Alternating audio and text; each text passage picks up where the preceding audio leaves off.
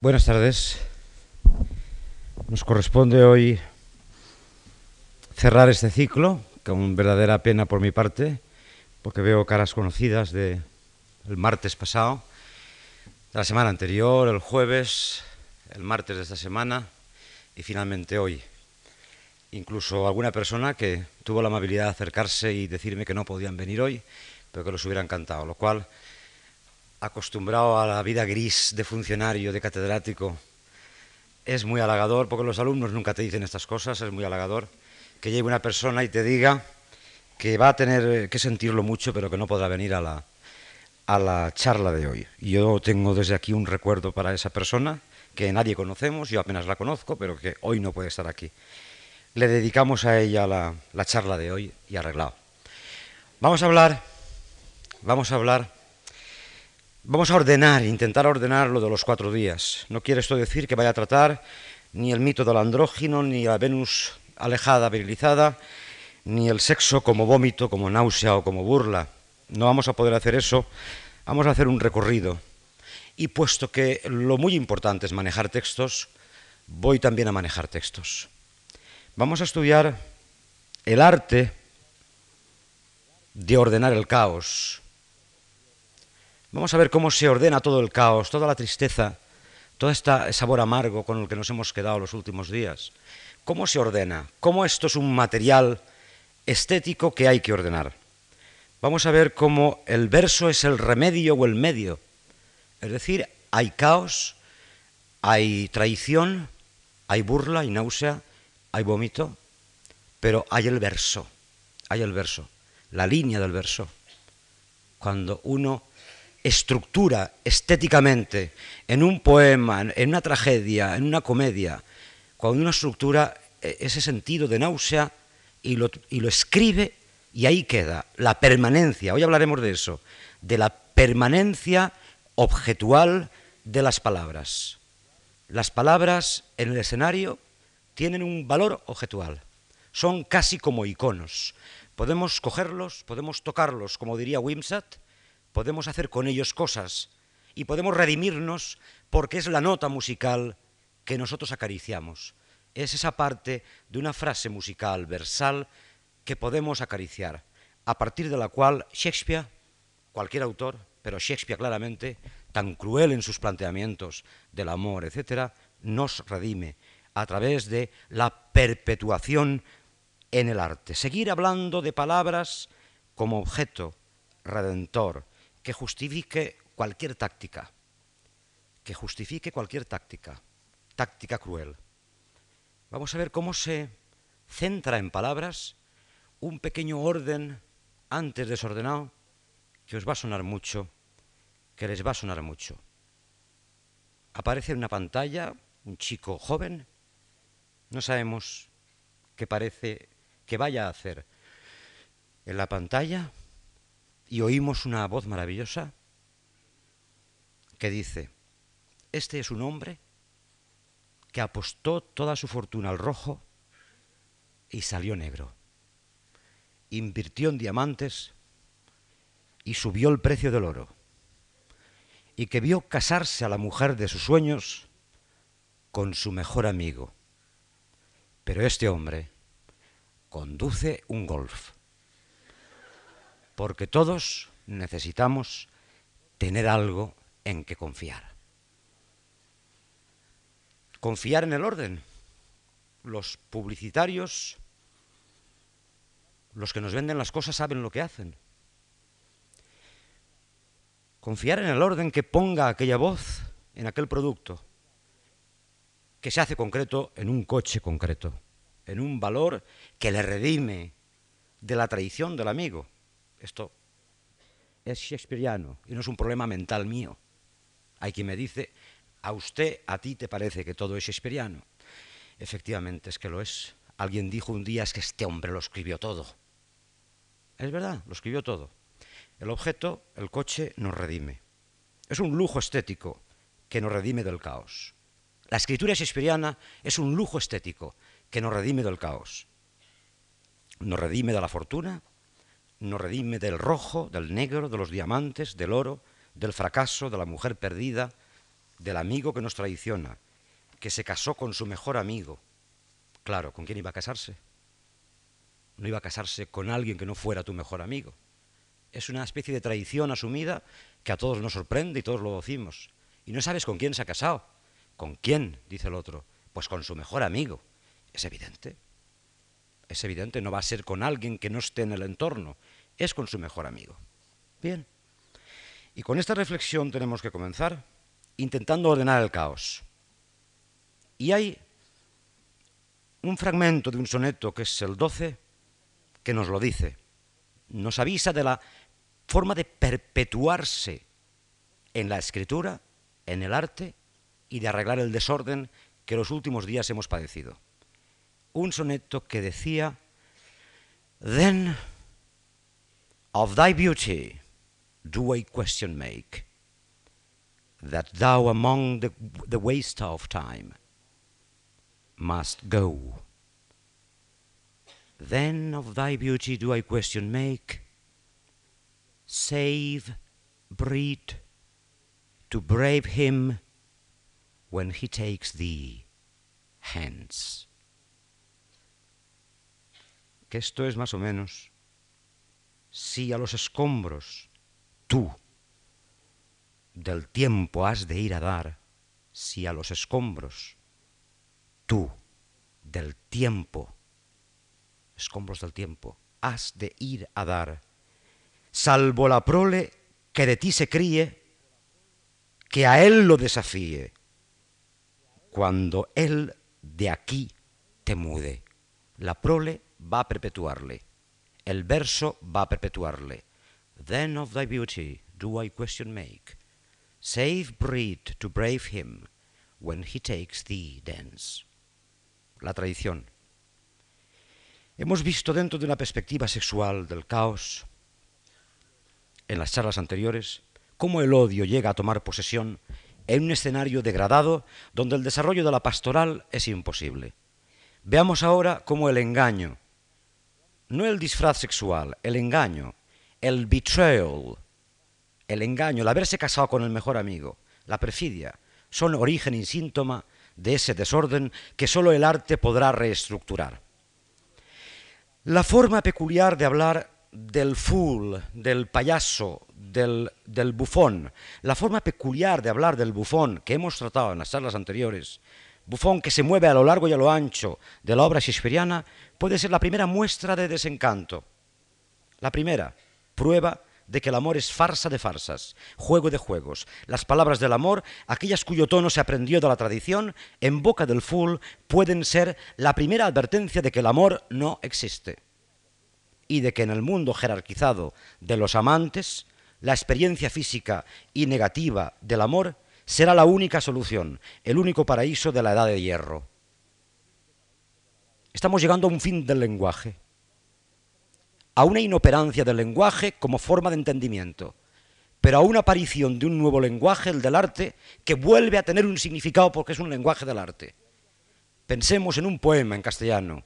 Quisiera que tú me entendieras a mí sin palabras, dice Hierro, sin palabras hablarte lo mismo que se habla mi gente, que tú me entendieras a mí sin palabras, como entiendo yo al mar o a la brisa enredada en un álamo verde. Me preguntas, amigo, y no sé qué respuesta he de darte. Esto en sí mismo, en sí mismo es algo bellísimo. Las palabras desorientan, cuando el lenguaje ha terminado de funcionar, cuando el fool, el bufón han hecho que el lenguaje no significa nada, el arte te devuelve la forma de conexión con aquella obra y la forma de conexión con el resto del mundo. Es como perpetuarse en un hijo. Cuando nada tiene remedio, me perpetúo en el amor de mi esposa, me perpetúo en el amor de mis hijos. ¿Y esto es un consuelo? Sí, es un consuelo. Y el arte puede hacerse fórmula sustitutoria de esto? Sí, puede hacerlo. Hamlet nos demuestra hablando, poniendo en marcha la maquinaria del lenguaje, que puede haber un momento en que solo haya tradición y más tradición, pero a partir del momento en que se produce, empieza a producirse arte, la obra shakespeariana empieza a quedar justificada en un proceso que no termina nunca, de orden, caos, caos, orden, orden, caos, caos, orden, que es como una estética de espejos, una estética de espejos confusa un calvario de errores, un marchar hacia la incomunicación, un calvario de errores, el amigo que no es amigo, la mujer que no es mujer, el chico que no es chico, la chica que no es chica, es todo un teatro para desenmascarar la verdad o la mentira. Es decir, que el teatro está para ayudarnos a desenmascarar la verdad o la mentira. Recordemos como en Hamlet se quiere desenmascarar a los culpables representando un juego de teatro llamado The Mousetrap la ratonera. ¿Recordáis ayer o anteayer cuando en aquella em, aventura escénica, dentro de la aventura escénica de Hamlet, unos cómicos decían X cosas y Hamlet se estaba ya burlando de las posibles reacciones de Gertrude y de Claudius y le decía estas cosas eh, soeces a Ophelia, Lady, shall I lie in your lap? Bien, que es tremendo. Recordemos eso, pero conviene que sepamos que el teatro es una forma de desenmascarar en Shakespeare el fool, el bufón, es el fin de todas las ilusiones posibles. Recordémoslo otra vez, es necesario decirlo, que la pastoral no es cierta, que la pastoral no es cierta. El despertar del sueño en Shakespeare, el despertar del sueño en Shakespeare puede ser un despertar de odio, cuyo efecto sobrepase la acción y alcance a las palabras, cuyo efecto sobrepase la acción y alcance a las palabras. Los que conozcáis el rey Lea, recordaréis inmediatamente al principio de la obra, cuando el rey va a hacer el reparto de su reinado, de sus territorios, y va a hablar a sus hijas Goneril, Regan y Cordelia. Veamos el desencanto que se produce. Dice, y ahora decidnos, hijas mías, cuando nos hemos despojado de nuestro poder, de nuestras posesiones y las cargas de Estado. ¿Quién de vosotras más nos ama para que podamos usar de una más grande generosidad en quien los méritos con la naturaleza rivalicen? Goneril, primogénita nuestra, hablad primero. Y dice Goneril, Señor, os amo más de lo que las palabras pueden expresar. Mentira, pero es hermosísimo y más que a vista, espacio y libertad, más, muchísimo más que lo estimado, lo precioso, lo raro, no menos que la vida llena de dignidad, salud, belleza, honor, tanto como jamás amó un hijo o un padre fuese amado, un amor que empobrece el aliento y debilita el habla. Os amo más allá de la forma de decir muchísimo. I love you more than love can will the matter. Os amo más allá de la forma de decir muchísimo. Ella habla la primera y Cordelia, que va a hablar la tercera, ya piensa, ¿qué habrá de decir Cordelia? Ama y no digas nada. Es decir, ¿quién es el siguiente? Gana. ¿Quién es el siguiente? Gana o pierde. ¿Quién gana? Es un problema de turno. Es un problema de turno, lo hemos experimentado en nuestra carne. Si yo hubiera llegado el primero, decimos. Si hubiera llegado el último, decimos. Si hubiera actuado en primer lugar, si mi meeting hubiera sido el tercero, si hubiera sido el quinto cuando nos falla un meeting, cuando nos falla una clase, si yo hubiera entrado en aquel momento, ya lo veremos con Brutus y con Marco Antonio, ya veremos quién habla primero. Y Lea, oyendo esas palabras maravillosas de Goneril, le regala desde aquí hasta allá, desde esta tierra a esta otra tierra. Y dice luego, ¿qué dice nuestra segunda hija? nuestra querida Regan, desposada con Cornwall. Y dice Regan, estoy hecha con los mismos metales que mi hermana y en su medida me valoro. Mi corazón veraz es falso. Siente como ella expresa mi contrato de amor, pero de forma leve. Me declaro enemiga de todos los placeres que en precioso conjunto los sentidos poseen. Tan solo encuentro la felicidad en el amor a vuestra Alteza. Es mentira, pero el pobre viejo se lo cree. Entonces regala de aquí allá y de allá aquí. Y por fin dice a la pequeña, a la guapita, a la última, a Cordelia, dice, ¿qué tenéis que decir? ¿Qué tenéis que decir? Cordelia. Y es el famoso momento. Cordelia dice, Nothing, my lord. Nada, mi señor. Niente, mio signore, Esta función la vi yo dirigida por Streller, Streller en Milán. Nothing, my lord. Nada. Y Lía le pregunta, ¿nada? Y Cordelia contesta, nada. Y Lía dice, nada obtendréis de nada. Hablad de nuevo. Y dice ella, infeliz como soy, no consigo, no consigo elevar mi corazón hasta mis labios. Conforme a nuestro vínculo, os amo, majestad. No más, no menos. Y Lía la castiga. La castiga porque no ha mentido. Y la destierra porque no ha mentido. El teatro ayuda a desvelar todos estos sucesos. Sin embargo, como es hermoso lo que vemos, nos apasiona y vemos que hay una verdad que estamos contemplando. Nos emocionamos viendo la escena. Las palabras todo lo destruyen en Shakespeare, pero el arte lo reconstruye, lo repetiré mil veces hoy, creando niveles de ineficacia entre los personajes.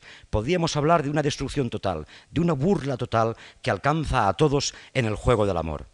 Para llegar al sinsentido trágico o al desempeño del mundo o al desengaño, perdón, del mundo de los sonetos y al descreimiento de Touchstone, que es uno de los bufones que en Shakespeare funcionan. ¿Y qué dice?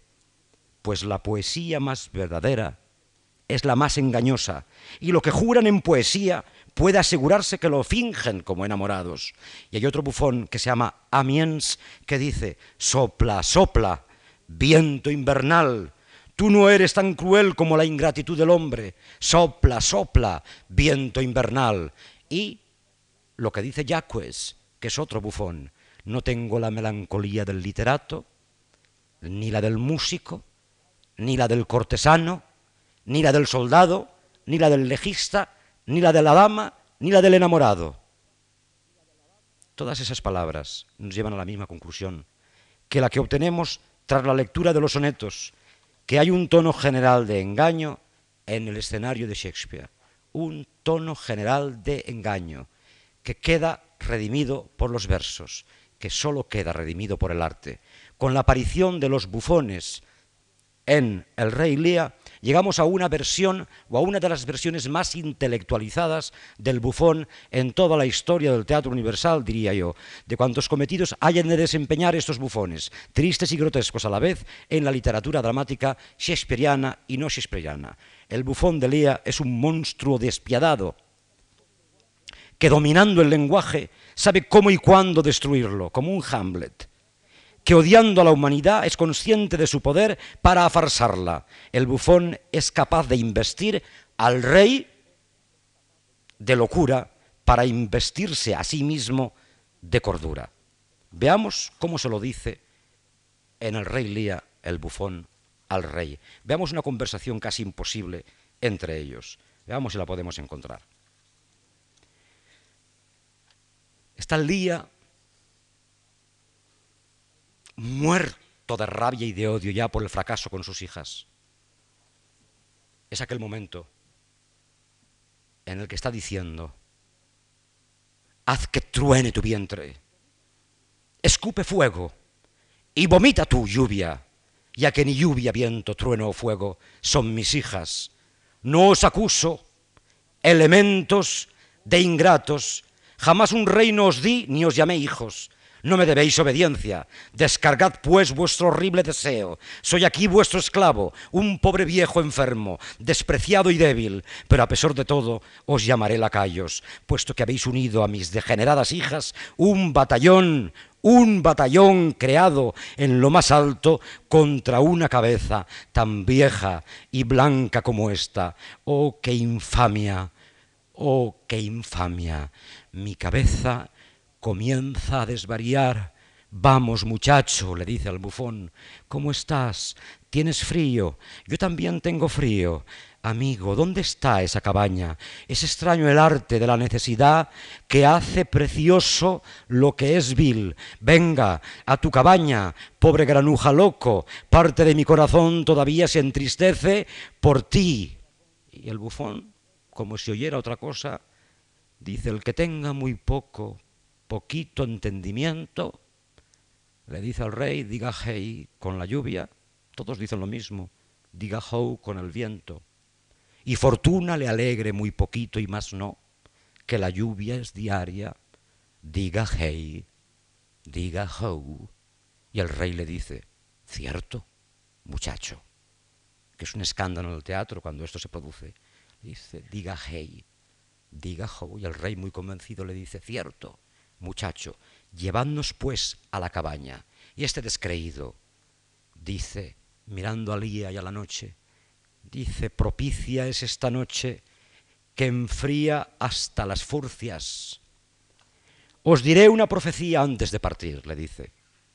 Cuando los curas hagan algo mejor que hablar, y ya no ponga el tabernero agua en la bebida, cuando el noble enseñe a su sastre a coser, cuando no quemen al hereje sino al buscaputas, cuando la corte haga justicia y no haya escudero con deudas, ni caballero pobre, cuando en la lengua muera de calumnia, cuando no haya rateros en la multitud. Y en la era y en la era su oro cuente el usurero y putas y alcahuetes construyan las iglesias, entonces, solo entonces, el gran reino de Albión caerá confundido y el tiempo ha de venir, quien viva para verlo, en el que usemos para andar los pies.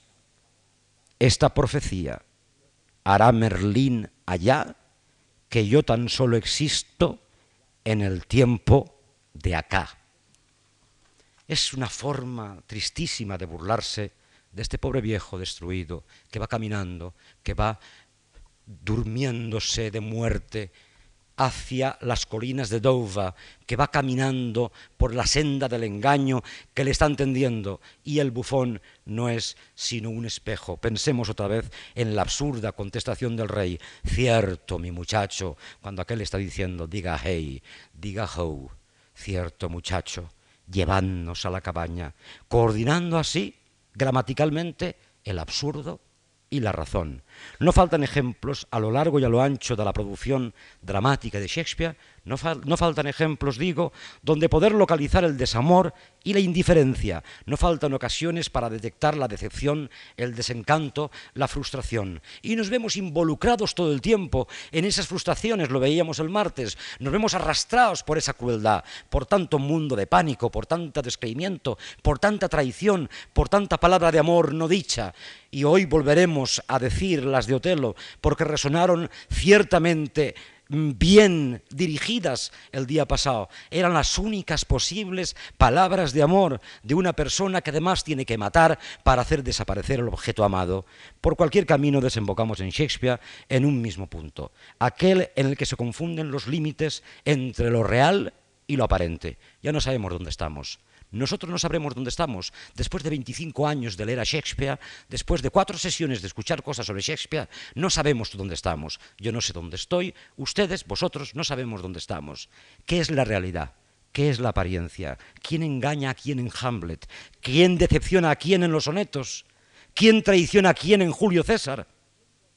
En el preciso momento en el que él, cayendo al suelo asesinado, dice aquello famoso, et tu brute, y tú también, y tú también me matas para caer ajusticiado. Pregunto yo, ¿ajusticiado? ¿Cómo cae y por qué? ¿Cómo cae? Las cosas no son lo que parecen a veces. Parecen lo que no son otras o no parecen lo que son por último en Shakespeare. En el Rey Lea, el bufón lo dice. Dice algo de mucha sustancia que siempre me ha parecido misteriosísimo y hermoso. Loco aquel que confía en la docilidad del lobo, la salud de un caballo, el amor de un joven o el juramento de una puta, mezclando así lo que es como parece con lo que sin parecerlo es. No confiar en la docilidad del lobo porque no parece manso. En la salud de un caballo, aunque parezca sano. En el amor de un adolescente, aunque parezca fiel, en el juramento de una prostituta porque no es capaz de tal acto. Es verdaderamente cruel. Shakespeare encuentra el método para ordenar este caos, ciertamente que lo encuentra, de este modo matar a César, despreciar a Falstaff, ¿recordáis? I know thee not, le dice a la salida del castillo cuando lo han coronado como Enrique V ya, I know thee not, old man Fall to thy prayers. Arrodíllate, no te conozco, viejo. No te conozco. ¿Qué pasa con esto? ¿Despreciar a Falstaff? ¿Traicionar al viejo poeta de los sonetos? ¿Matar a César? no son sino formas de asegurar el progreso dramático para dar paso a la belleza, a la fiesta, al rito de la celebración. Aunque para llegar a este logro haya que dejar a alguien lleno de dolor. Y vamos a ver cómo deja a gente llena de dolor. Por ejemplo, ¿recordáis que siempre nos pintan a Shylock como un judío viejecito, muy avaro, que es un indeseable, que hay que apartar de la sociedad, que cuenta las monedas, que lleva un casquete, etcétera, etcétera. Como alguien que va con una túnica y siempre cuenta monedas con los dedos muy largos, como una película. No, Shylock es un hombre que sufre. Que sufre porque le van a robar su hija, le roban a su niña Jessica a los cristianos. Y está marginado.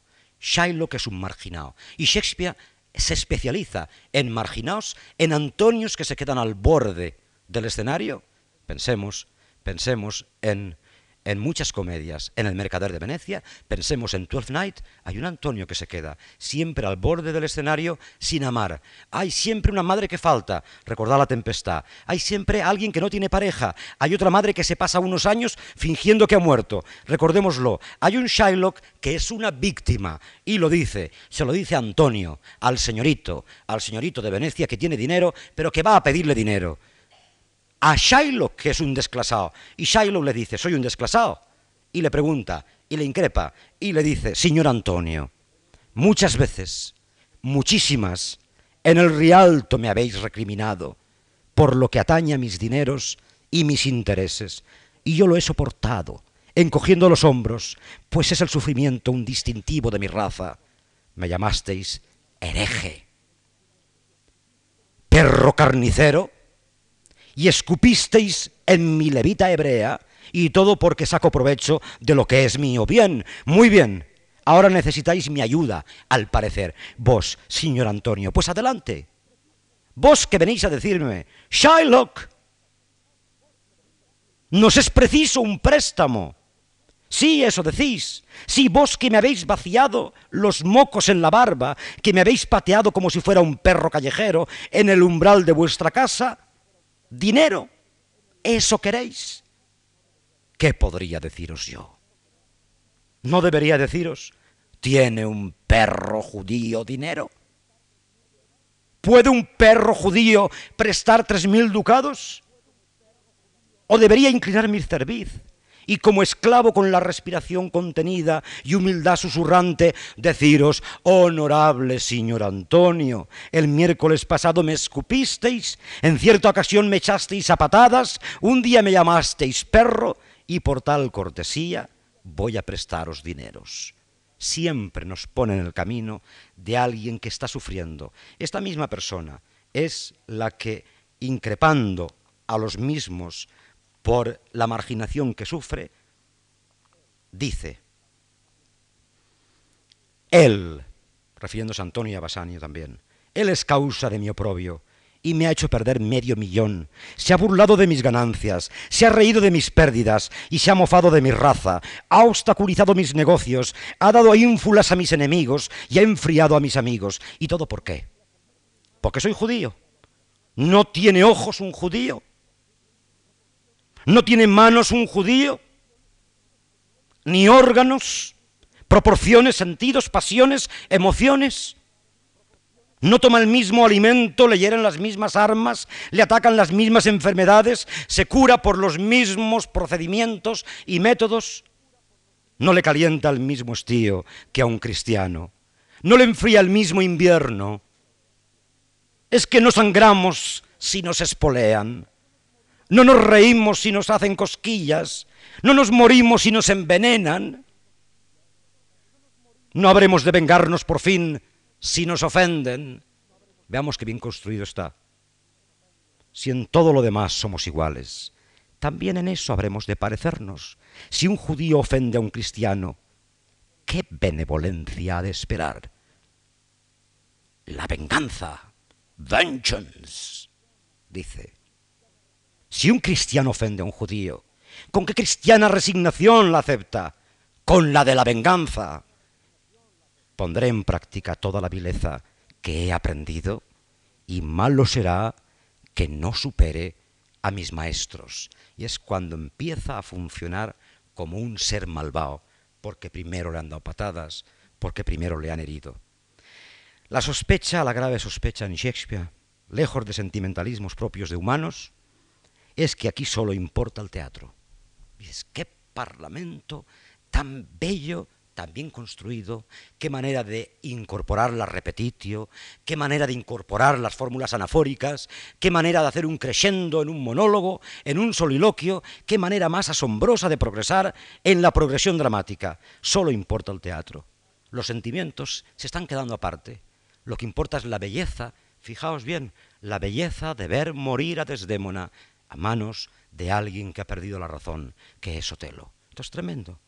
¿Dónde está en Shakespeare ese personaje que antes decía, si antes decía A, ahora dice B?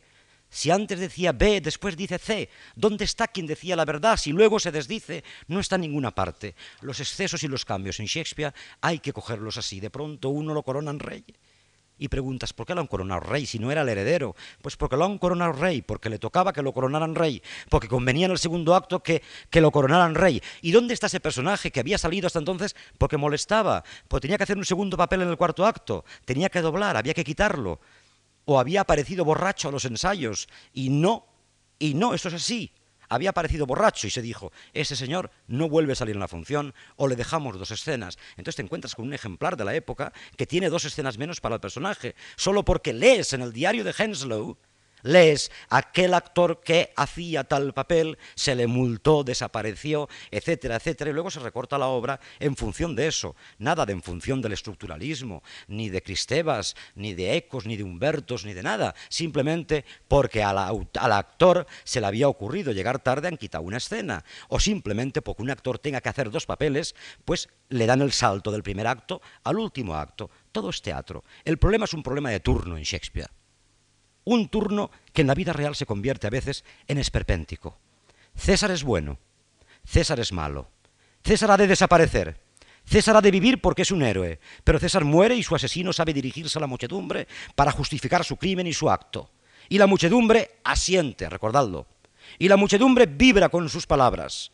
¿Recordáis cuando dice Brutus, cuando dice Brutus, romanos, romans, compatriotas y amigos? Romans, countrymen, friends, oídme defender mi causa y guardad silencio para que así os lleguen mis palabras. Creedme por mi honor y respetad mi honra. Si hubiese alguno entre vosotros que profesara entrañable amistad a César, a él le digo que el afecto de Brutus por César no era menor que el suyo. Y hay aplausos en la multitud pero luego va a funcionar Marco Antonio y va a ganarle la partida. Cuando ya creemos que todo está claro, cuando nos parece que ajusticiar a César era necesario, el teatro, la trampa, el engaño, el artificio vuelven a funcionar en boca de Marco Antonio, y su artificio y sus palabras anulan las anteriormente dichas, y la muchedumbre le da la razón, y Brutus es ahora el traidor en un escenario que es antiguo como el mundo, y en el que la verdad y la mentira pactan constantemente. Vale lo que ha dicho el último, solamente vale lo que ha dicho el último, vale quien grita más, vale quien tiene más retórica, vale quien es más oportuno, vale quien lo dice mejor. Este problema se nos plantea cotidianamente, continuamente, hasta cuando damos un pésame pensamos, ¿y cómo lo diré para hacer un impacto. ¿Qué diré? ¿Me pongo al final? ¿Voy el primero? ¿Voy a mitad para pasar inadvertido? ¿Qué le digo? ¿A quién le estrecho la mano? ¿He estado bien? ¿He estado oportuno? ¿Qué mal ha estado este entierro? ¿Qué mal ha estado esta boda? Decimos los que miramos. Es un problema de oportunidad. Decimos, ya está la boda. Todo esto era la boda. Pero si de esta boda se esperaba no sé qué. Y termina la boda, nadie le gustó la boda. Es que tiene que gustarle la boda a alguien. La boda tiene que gustarnos para que exista. No basta con decir sí, quiero. No, no basta. Hay que decir sí, quiero y hacer una representación. Si no, no es una boda. Y de hecho, las que no funcionan así no parecen bodas. Y te dicen, no, hemos ido, en un rato nos hemos casado. Claro, porque no hay solemnidad. No hay un performance, no hay una solemnidad, no hay una bendición de aquel acto. Hay alguien que por rutina, ahora están mejorando, en una sala abyecta, ahora están mejorando, dice unas palabras que mejorarán en el futuro y que parece que no sirvan para casarse. Uno sale pensando, ¿me habré casado yo de aquí? ¿Me habré casado? no, da sensación de boda, no parece que sea una boda. Una boda es cuando se salía de la iglesia, el arroz, los invitados, etc. Y a los 25 años hay que volver a hacer la pantomima, si es pantomima o si es creyéndoselo de verdad, porque si es creyéndoselo de verdad no hace falta hacer la pantomima, de volver a ir con hijos mayorcísimos que dicen, papá, qué vergüenza, ahora vais a casar otra vez, etcétera, etcétera. Y bueno, pues así es la pareja necesita otra bendición de todos los amigos, que se pueden haber separado todos y que se chinchen, que nosotros nos casamos dos veces. Es un problema teatral, es un problema de construcción teatral. Las razones son las del teatro, las razones son las de la conveniencia dramática. No olvidemos que la construcción teatral que estamos tratando no está hecha exactamente de sentimientos, sino de elementos objetuales. No olvidemos, aunque nos dé mucha pena, que no son sentimientos. Y quiero coger, antes de que se me olvide, porque sé que alguien que hay en la sala no lo escuchó el otro día, quiero leer algo que tenía que ver con el amor absoluto en muy pocas ocasiones. No olvidemos que no tiene que ver con los sentimientos, sino con la belleza de una muerte, la belleza de matar a Desdemona. Recordemos, una razón, dice ante, ante ella durmiendo, hay una razón, alma mía, vosotros no podéis conocerla, estrella sin mácula, pero hay una razón. No, no quiero derramar su sangre, ni lacerar su piel, blanca como la nieve, suave como el alabastro en el sepulcro, pero debe morir. O traicionará a otros hombres. Apaga la luz. Ahora apaga su luz. Apagará yo ese fuego que alimentas y la llama arrepentido podría devolverte, pero si extingo esa luz tuya que a la, a la perfección de la naturaleza asombra, ¿dónde podré encontrar el fuego de Prometeo que a mí tu luz me restituya? Cuando haya arrancado la rosa, no podré darle nueva vida y deberá marchitarse. Deja que ahora me embriague contigo mientras la besa. Deja que ahora me embriague contigo oh bálsamo de tus labios, cuya seducción pudo vencer la espada de la justicia, he de besarlos todavía, y si fueras como ahora, aún muerto, te amaré para después matarte. Tu beso, el último, tanta dulzura y llena de veneno, lágrimas brotad crueles. Oh Dios, este dolor, como tú, castiga más a quien más ama. Estas son de las pocas palabras que un hombre le dice a una mujer antes de matarla en la obra shakespeariana. Una obra en la que la gente habla muy bien. ¿Habéis visto cómo hablan? Es maravilloso.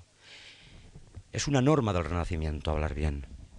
Le dice alguien a Lodovico o en Otelo, como un mérito de alguien, le dice, pregunta a Lodovico, ¿y cómo es? Preguntan sobre Lodovico, ¿y cómo es? Y la definición que hacen sobre Lodovico es, he speaks well. Él habla bien. Esto ahora no lo diríamos. ¿Cómo es? Diríamos simpático, ejecutivo, etcétera, estudia quinto de farmacia, hace tal. En el Renacimiento era, he speaks well. Si hablo bien, siento bien. Si siento bien, soy leal, soy honesto, I say what I mean, and I mean what I say. Digo lo que quiero decir, y lo que quiero decir es lo que digo. I say what I mean, and I mean what I say.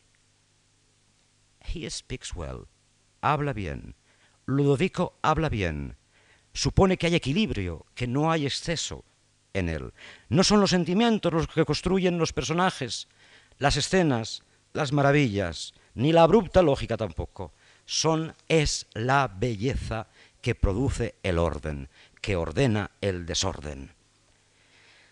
Macbeth sabe que está violando el orden del universo y es precisamente esa conciencia de caos lo que a Shakespeare le interesa para introducir otros momentos estéticos que surjan de los aparentes excesos dramáticos. Veámoslo, que no lo hemos visto todavía. Está dudando, está dudando. Es un, monólogo muy célebre. Está dudando sobre si matar o no matar. Yo creo que no lo hemos leído en estos cuatro días. No. Y dice, si todo terminara una vez hecho, es decir, si al matar a Duncan terminara todo, y yo no me acordara ya de que lo he matado, si todo terminara una vez hecho, sería conveniente acabar pronto. Si pudiera el crimen frenar sus consecuencias y al desaparecer asegurar el éxito, de modo que este golpe a un tiempo fuese todo y fin de todo, aquí, solo aquí, sobre esta orilla y páramo del tiempo, se arriesgaría la vida por venir.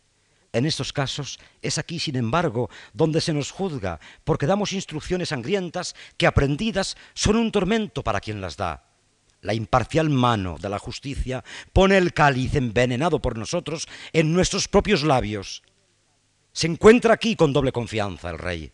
Primero soy su deudo, amar de súbdito, dos buenas razones para no actuar. Después, como anfitrión, tendría que cerrar las puertas a sus asesinos, no ser yo quien blandiera el cuchillo. Además, este Duncan, este rey, ha sido tan humilde en el poder y tan ecuánime al gobernar, que sus virtudes clamarían, tal ángeles con voces de trompetas, contra el acto deleznable de hacerlo desaparecer. Y la piedad como un recién nacido que desnudo galopa en la tormenta, o querubín del cielo, montado por el aire en sus corceles invisibles, expondrá este acto horrible a los ojos del mundo y sofocarán las lágrimas el vendaval. La espuela que se clava en los flancos de mi deseo es la de ambición que brinca y al sobrepasarse ya demasiado lejos se derrumba. Es un pasaje hermosísimo, muy conocido, muy del repertorio de cualquier gran actor. If it were done when 'tis done, then 'twere well it were done quickly. If the assassination could trammel up the consequence and catch with his success, etc. Es ese parlamento, por si hay alguien que sí, que creo que lo hay, de habla inglesa, lo reconozca. Y ese otro, en el que está obsesionado por la muerte, porque ha de matar, porque ha matado, y ve dagas por todas partes, ve puñales, y dice, ¿Is this a dagger? Which I see before me, que es famosísimo. Es una daga eso que contemplo ante mí. Esto es la construcción de la belleza dentro del crimen. Es una daga esto que contemplo ante mí, con la empuñadura cerca de mi mano. Ven que pueda cogerte. Yo no te tengo y sin embargo siempre te veo ahí. Espada, visión fatal. No eres sensible al tacto y la mirada.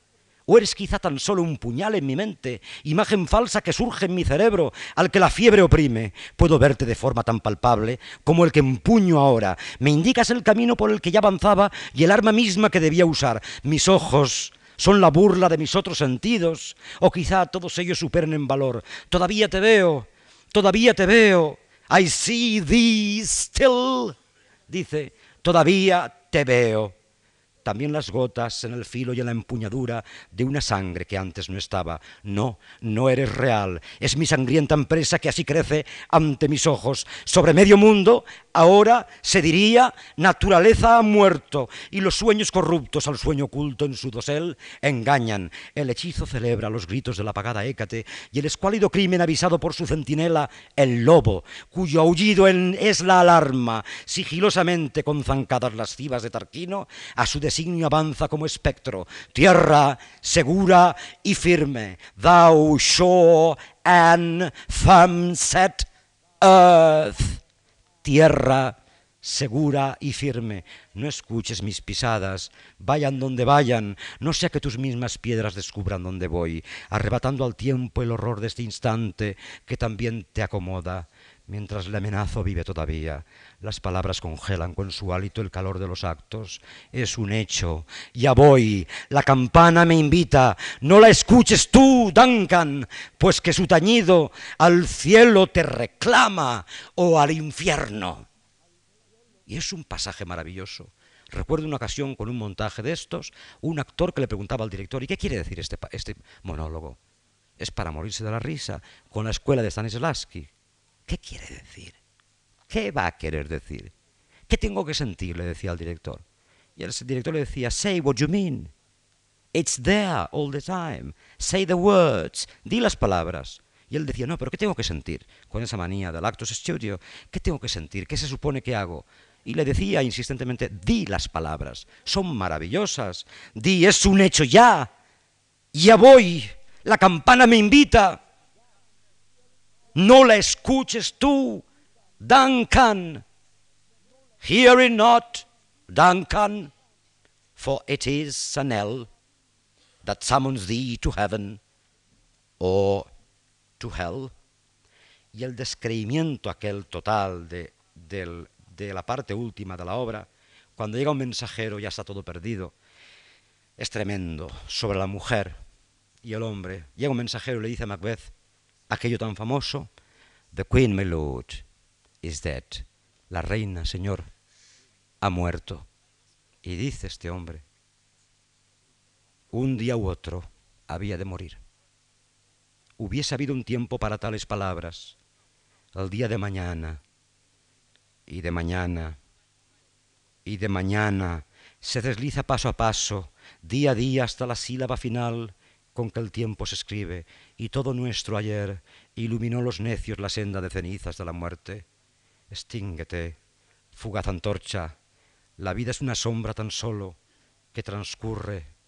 Un pobre actor, life's but a walking shadow, a poor que orgulloso consume su turno sobre el escenario para jamás volver a ser oído. Es una historia contada por un necio, llena de ruido y de furia, que nada significa. It is a tale told by an idiot full of sound and fury, signifying nothing. Eso es lo que hay que sentir, decirlo, solo hay que decirlo. Pero qué tremendo, the Queen My Lord is dead, la reina ha muerto, y que conteste, she should have died hereafter, un día u otro, tenía que morir. Que es horrible, ¿no? Como horrible es la figura de Glosta en Ricardo III. ¿Recordáis? Que lleva una joroba, que está cojo, que está deforme y que sale al principio de la obra. Ahora la podéis ver en ruso, en el español. Deforme, horroroso.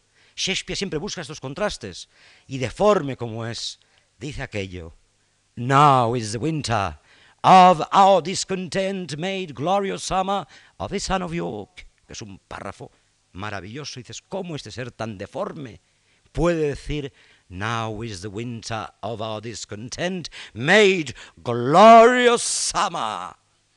Y después, cuando en el entierro del monarca Lady Anne va en el cortejo, resulta que la seduce de una manera totalmente alopetrarca, la seduce y la ama al lado del féretro que es imposible, el ser más monstruoso del mundo, hablando con unas palabras soberbias, maravillosas, haciendo veranos de inviernos, haciendo mm, primaveras de inviernos, haciendo mm, bueno de lo malo. Recordad, fair is foul, foul is fair, que es una norma de Macbeth. Fair is foul, foul is fair, lo bello es bonito, lo bello es feo, lo feo es bello, etc. Lo deforme se convierte en montaña gloriosa de orden. No quiero hablar más de los celos, que no hemos abusado de ello, pero es que están en todas partes, porque los módulos de Shakespeare se repiten una y otra vez de forma obsesiva. Todo recuerda a todo, siempre es lo mismo. Escribió tres o cuatro funciones en realidad. Escribió cuatro, cinco, seis. las demás son una absoluta repetición del mismo módulo, siempre repitiéndose a sí mismo, como cualquier autor como cualquier autor, pero mejorándose, redondeando. Todo recuerda todo, todo genera círculos concéntricos que se expanden hasta el infinito, como cuando arrojamos el guijarro en el agua estancada. Se van haciendo círculos concéntricos. Esos son los shakespearianos. Sería como decir que no se puede ser Macbeth sin matar a Duncan. Claro, eso es lo que el director le pudo decir al actor. ¿Qué sientes? Si no muere Duncan, no puedes hacer de Macbeth. ¿Cómo vas a hacer de Macbeth si no muere Duncan? ¿Cómo vas a hacer de marido? Si no tienes mujer?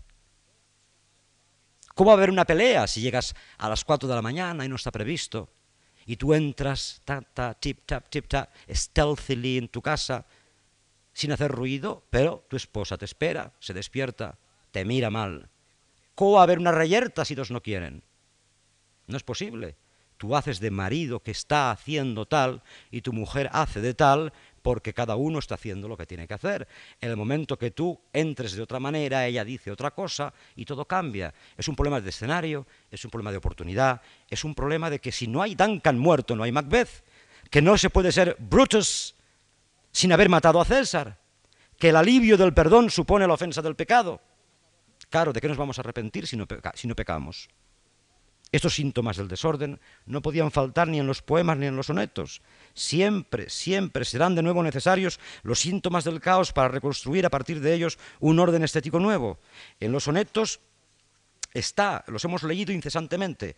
El dilema bien y mal vuelve a ser planteado siempre en términos de mundo masculino, mundo femenino, el ángel bueno y el ángel malo. malo. El bien y el mal son aprovechados poéticamente por Shakespeare, lo hemos repetido en estos cuatro días mil veces, y la elaboración que hace el poeta del modelo adolescente no es sino una forma eficaz de realización estética, es otro axioma que hemos sacado.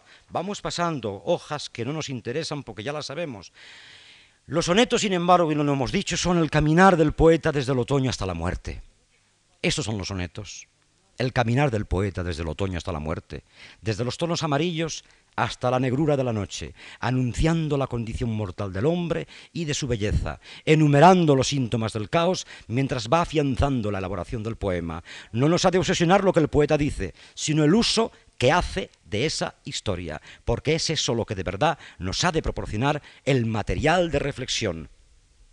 Eso es, más que un canto al amado, estamos ante un lamento por la mutabilidad de las cosas, por el dominio de la muerte en el mundo y por el ocaso de la creatividad.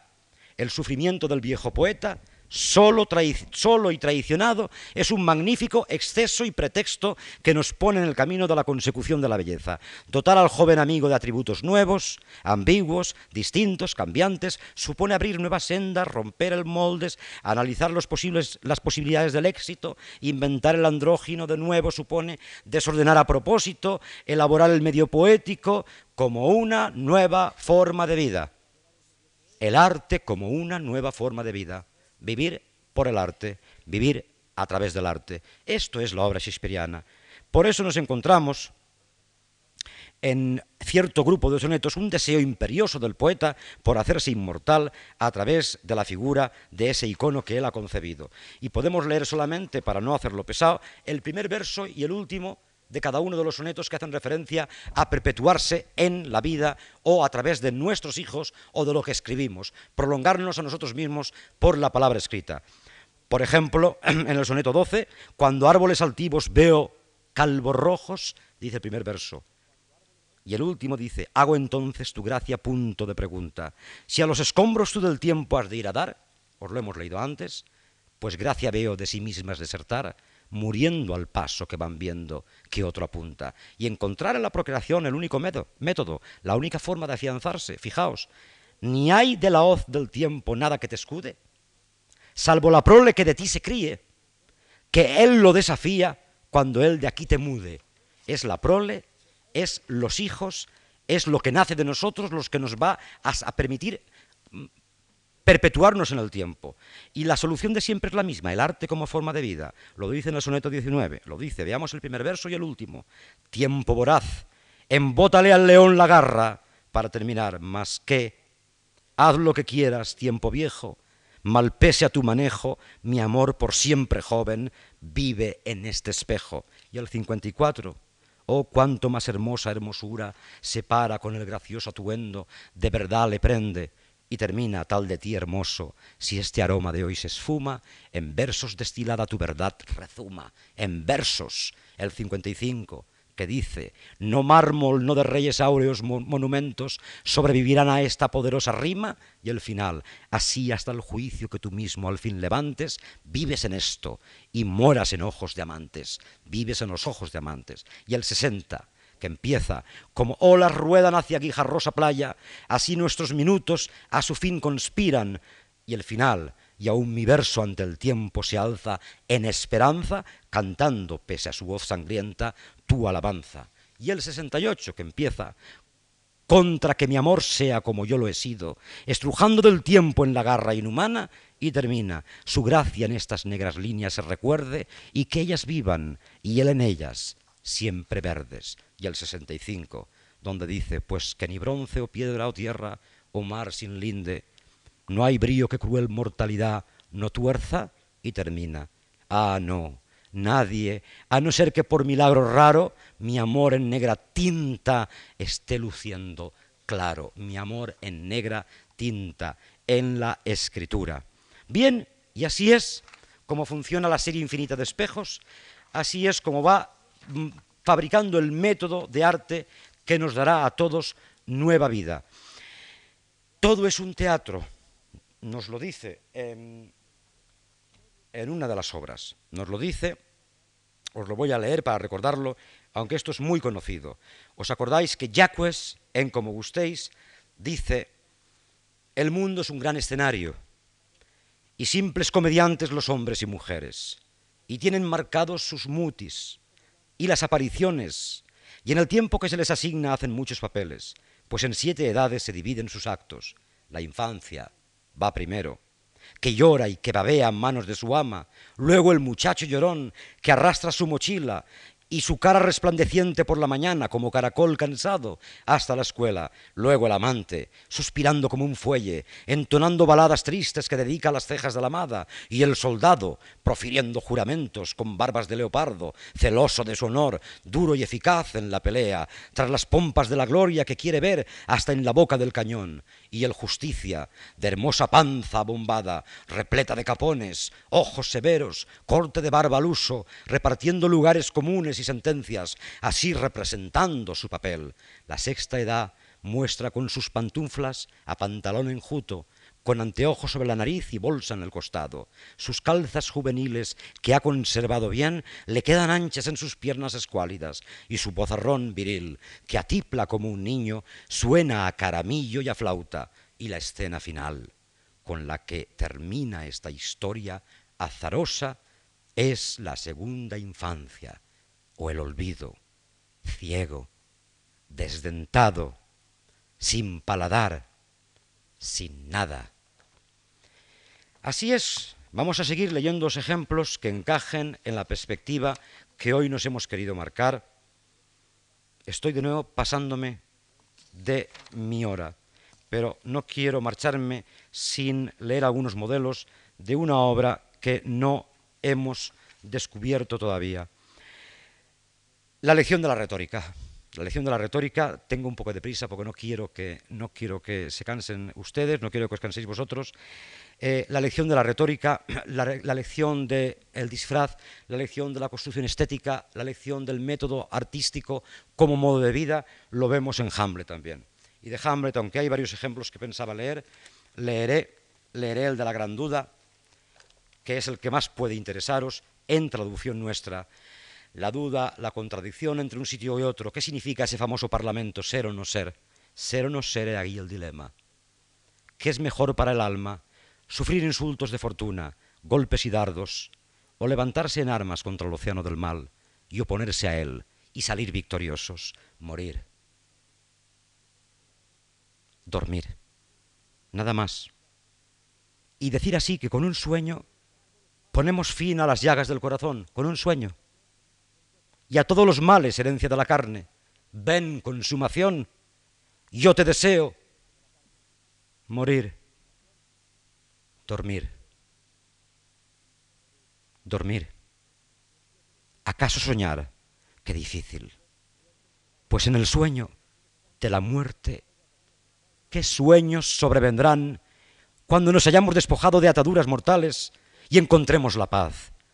He ahí la razón por la que tan longeva llega a ser la desgracia, pues ¿quién podrá soportar el azote y las burlas del mundo, la opresión del tirano, la afrenta del soberbio, la angustia del, del, amor despreciado, la espera del juicio, la arrogancia del poderoso y la humillación que la virtud recibe del que es indigno, cuando uno mismo tiene a su alcance el descanso en el filo desnudo del puñal? Se pregunta Hamlet. ¿Quién puede soportar tanto, gemir tanto, llevar de la vida una carga tan pesada? Nadie, si no fuera por ese algo tras la muerte, ese país por descubrir, de cuyos confines ningún viajero retorna, y que confunde la voluntad haciéndonos pacientes ante la desgracia, antes que volar hacia un mal desconocido. La conciencia, así, a todos hace cobardes, y así el natural color de la resolución se desvanece con débiles toques del pensamiento, y empresas de importancia y gran valía llegan a torcerse ante estas consideraciones para nunca volver a merecer el nombre de la acción, que es el parlamento más maravilloso que se pueda leer nunca de ninguna obra. Yo, como ya he dado la vuelta a la hora, y no quiero marcharme sin hacer una última trampa, propongo lo siguiente para terminar. Este entusiasmo que desplegamos aquí hoy, esta vocación por esta escritura, por esta obra de arte, inabordable en cuatro sesiones, de ninguna manera podemos hacerlo, esta, esta mm, pasión llega no a enturbiar tu cerebro, pero llega a que te plantee situaciones extrañas de travestimento. ¿Recordáis la tempestad yo propongo un juego. Hay un, libro mío en el que yo eh, propuse un juego. En la tempestad está Próspero y está Miranda, su hija, y pasan muchos años solos, 12 años, en la isla. Está Caliban, que es hermosamente feo, horriblemente hermoso, y está Ariel, si os acordáis. Los han desterrado, les han quitado el ducado de Milán. Él cuida a su hija con amor y la aparta de Caliban. La aparta de Caliban la aparta de casi Ferdinand cuando viene aquel barco con gente, gente a la que él quiere matar y vengarse, porque es la gente que lo ha expulsado de Milán. Cuando uno lee tantas veces estas obras, cuando uno se pone tan obsesionado con esto, llega un momento en que lo que uno escribe ya no es lo que uno escribe. Yo recuerdo haber escrito este ensayo, que tuvo un premio, lo digo con falsa modestia, tuvo un premio, pero no sabían qué premio darle. Si de novela, ensayo o no se sabía muy bien qué, porque el libro es un poco raro. Y en el libro yo propongo que yo soy próspero y propongo que yo le escribo una carta a Miranda, que es mi hija, y se lo digo. Le digo, Valencia, 10 de febrero, 1981. Es un poquito larga, pero terminamos con ello. Querida Miranda, te escribo estas líneas mientras duermes de nuevo soy culpable de algo, culpable del mismo pecado, hablarte de las cosas importantes mientras duermes. Hacer las cosas importantes, decirte lo que te voy a decir es importante, mientras duermes. Alguien que no me conoce bien ha dicho que soy un farsante, que te cuento historias fabulosas cuando estás despierta, historias fabulosas sobre mí mismo, y que soy otra persona distinta cuando te has dormido y ya no puedes verme. Alguien que no me quiere, ha escrito que te seduzco con palabras bonitas y con frases bien construidas, pretendiendo tener siempre razón. Esa misma persona, esa que no me quiere, ha repetido hasta la saciedad que, que cuento las cosas a mi modo para impresionarte, para tenerte de mi parte. Te hablé un día de nuestro origen, de nuestra historia, y lo hice a mi modo. ¿Te acuerdas? ¿No tenía derecho a contarlo a mi modo? Te expliqué por qué hemos tenido que estar tanto tiempo tú y yo en esta isla, con la sola compañía de Caliban y de Ariel, y unos cuantos libros extraordinarios, alguien los ha llamado portentosos, mágicos, que Gonzalo puso en nuestra embarcación, porque sabía cuán de mi agrado eran. Tú tenías entonces muy pocos años, me habían arrebatado mi ducado, nos habían echado de Milán, y no es eso lo peor, sino el hecho de que fuera mi propio hermano Antonio quien lo hiciera ayudado por otros, ciego de ambición. Esos son los hechos, Miranda. ¿Por qué había de contarlos de otra manera? Nos echaron de Milán, nos pusieron en una pequeña embarcación a la deriva y se deshicieron de nosotros con la seguridad de que moriríamos. Gracias a Gonzalo, no fue así, él puso víveres y libros en nuestras cosas con la esperanza de que nos salvaríamos. Gracias a él puedo ahora escribirte mientras duermes, Miranda, hija, y defenderme de todas las infamias que sobre mí se han dicho. Dice quien esas infamias ha escrito que ni tú ni yo somos los protagonistas de esta historia, de esta tempestad. Y dice que es Caliban el verdadero héroe de la misma. Han descrito y han escrito que cuando te contaba las cosas a mi modo, quería presentarme ante ti como un padre. Ennoblecido por el sufrimiento y por el exilio, capaz de perdonar a sus enemigos, para una vez tú te durmieras, alzar luego mi hacha de guerra contra quienes me desposeyeron. Se olvidan, quienes así me presentan, de varias cosas. Nadie, solo nosotros dos, es protagonista de nuestra historia. Nadie está obligado a ser un héroe. Nadie en mis circunstancias hubiera permitido que Caliban o Ariel nos robara nuestro lugar en el escenario. Me han llamado ladrón de estrellas. ¿Por qué? Porque se las robé a Caliban para entregártelas a ti. Me han llamado farsante. ¿Por qué? Porque esperaba que te durmieras para planear mi vuelta al poder.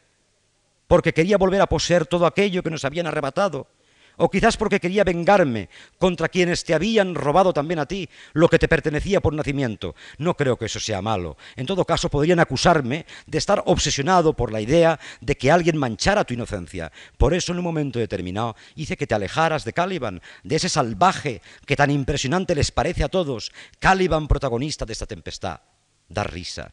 Es gracioso que quienes me acusan a mí de usar la retórica para seducirte no tengan inconveniente en utilizar ellos mismos idénticos métodos con sus lectores o con quienes les escuchan. Resulta conmovedor, Miranda, un Caliban inocente, un Caliban del paraíso, corrompido por tus palabras o por las mías. Resulta conmovedora esta historia tan de moda de que bebía de mis manos y me adoraba para que a cambio le llamara yo ahora esclavo. Es extraño, es extraordinario. Qué inocencia la de Caliban y cuánta ruindad por mi parte. En una cosa estoy de acuerdo. El lenguaje, Miranda, todo lo corrompe. Por eso no demuestra que Caliban sea inocente. Él y sus palabras llenas de simpleza y yo culpable, yo un ser lleno de experiencia. Mi lenguaje era más elaborado, eso es cierto. Yo le enseñé a hablar, es cierto. Pero ¿dónde dejamos entonces el hecho de que un farsante pueda engañar desde su pretendida inocencia? ¿Dónde lo dejamos? No puede engañar desde su pretendida inocencia un farsante. No intento acusar en absoluto a Caliban, defiendo simplemente mi derecho a creer en mi propia inocencia. No son así de fáciles, ni siquiera en el teatro. Quien escribió todas estas calumnias sobre mí era hombre de teatro, ni en la vida, aún menos en la vida, que es bastante más difícil que el teatro. El teatro se controla, la vida nunca. Mucho han escrito sobre Caliban y acerca del hecho de que tú y yo no somos el centro de este drama, ni protagonistas de esta tempestad. Pocos han escrito, sin embargo, sobre mi dolor, nuestro dolor, buscando símbolos pintorescos, significados ocultos en nuestra tempestad. Y es bien sencillo, nuestra tempestad, Miranda, es nuestra, es la tempestad de nuestras vidas. ¿Por qué nadie nombra los doce años de angustia en esta isla? ¿Por qué no escriben palabras hermosas glosando los doce años que he pasado mirándote despierta o dormida? Nadie habla tampoco de tu madre, de mi esposa. El autor de nuestra historia la ha eliminado del escenario, como si jamás hubiera existido. Y quienes sobre nosotros escriben no la nombran tampoco, Miranda. Yo por mi parte nunca te he hablado de ella. De eso sí que soy culpable, por una razón muy sencilla. No me han dejado. No les interesa saber que la amaba. La poesía se hace con historias exóticas, Miranda. Mi amor por tu madre era bien simple. La poesía se hace con Caliban, bebiendo de mis manos el agua de los manantiales, la leche del paraíso, con Caliban, un monstruo complicado, retorcido, o con Ariel, que para hablar conmigo se precipita sobre mi cabeza, como si siempre cayera del cielo. La poesía se hace con temas importantes, con sal gorda y no con algo tan prosaico, dirían ellos, como la historia de amor, de absoluto amor por tu madre. Les interesa Caliban, como les interesa ese otro monstruo que se llamó Glosta en Ricardo III. Durante años, hasta siglos, yo he sido protagonista de esta historia, Miranda, y tú también. Los dos éramos el centro de esta tempestad. Ahora parece que las cosas han cambiado han comenzado a decir que odio a mis subordinados, que les he reducido con extrañas artes que aprendí en los libros. Han comenzado a decir que te aparté violentamente de Caliban, que maltrato a Ariel y que solo los considero en tanto que me ayudan contra mis enemigos. Dicen que manipulo tu sensibilidad de adolescente, aprovechando mi conocimiento de las palabras. Dicen también que, que, cuando te has dormido me transformo y que si me mostrara a ti como soy, huirías horrorizada. Supongo que pueden tener razón, Miranda. Todos huiríamos de todos si supiéramos lo que los demás hacen o son capaces de hacer cuando están solos y no los ve nadie. Por eso me estoy defendiendo de estas acusaciones. Las considero injustas. Creo que lo que cuenta de verdad es lo que hacemos ante los demás, cuando ellos nos ven. Todos somos demasiado insignificantes y demasiado pequeños para mantener nuestra dignidad en cualquier momento. En ese sentido, porque mi pecado no es solo mío, me encuentro libre de falta. Siempre te he querido, porque siempre te lo he demostrado. Y si cuando duermes, cuando no me ves, soy otro, no hago sino dejar constancia de que mi naturaleza es pequeña como la de los demás. Lo importante es que no dejo de ser yo cuando tus ojos están abiertos para mirarme. Una última cosa, querida Miranda. Quiero defenderme de otra acusación. Han escrito que he manipulado tu unión con Ferdinand y que cuando os conocisteis yo os espiaba en la playa. Quiero explicarlo. Es cierto que os espiaba, no lo oculto. Hice lo que cualquier padre, lo que haría ese que eso mismo ha escrito. Lo hice porque era la primera vez en doce años que no era yo a quien hablabas. Lo hice porque quería asegurarme de que ese joven era la persona que te convenía. Quien se sorprenda por eso es porque no ha tenido nunca una hija hermosa como tú, porque nunca ha estado doce años mirando a una hija hermosa como tú, porque nunca ha vigilado durante doce años sus sueños. Os espié en esa ocasión y muchas otras veces a las que no se hace referencia en ningún escrito.